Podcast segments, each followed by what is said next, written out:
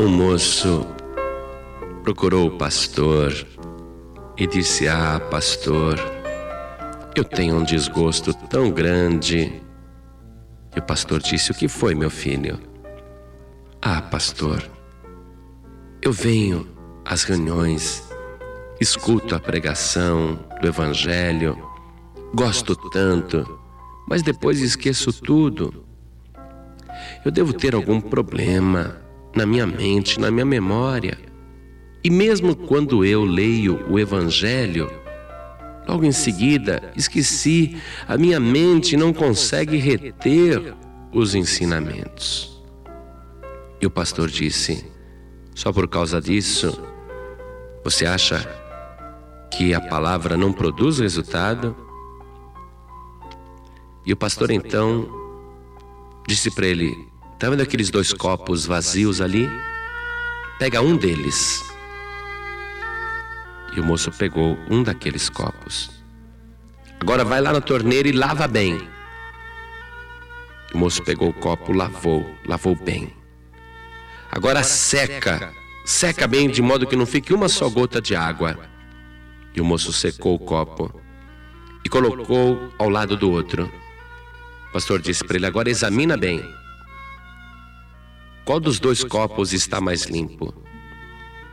Aí o rapaz disse: Pastor, eu sei que foi esse, porque eu acabei de lavar bem.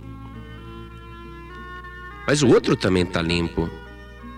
Mas eu sei que este daqui está mais limpo, porque eu acabei de lavar. Então o pastor lhe disse: Repara, meu filho, que este copo que você está dizendo que está mais limpo, não retém uma só gotinha da água que o purificou. Também quem ouve a palavra de Deus constantemente, confiantemente, mesmo que não grave na memória todos os ensinamentos e ilustrações, na verdade esta palavra é tão poderosa que sem que ele perceba, o seu coração vai cada dia ficando mais puro e lavado. Você que está me ouvindo agora aí, sem que você percebesse, você está sendo purificado.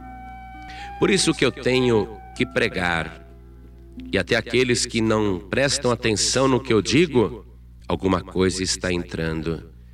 E quando entra, a palavra purifica. Foi por isso que o Senhor Jesus disse aos discípulos nas suas últimas instruções. Está registrado em São João 15, versículo 3. Vós já estáis limpos pela palavra que vos tenho falado. Esta palavra é tão poderosa que ela está trazendo purificação na tua vida.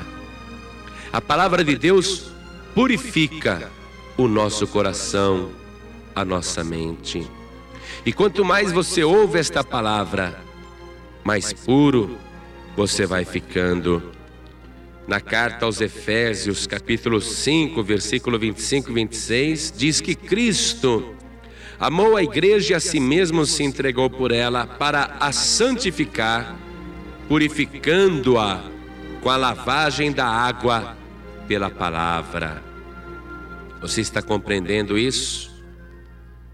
Esta palavra que você está ouvindo agora, sem que você perceba, está purificando o teu coração purificando a tua vida, purificando a tua mente, purificando o teu corpo, purificando o teu espírito.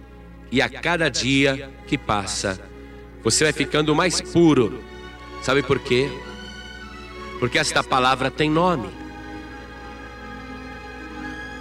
O dono desta palavra, ele usa um vestido branco comprido até os pés, e na sua coxa está escrito a palavra de Deus, e o seu nome é Jesus.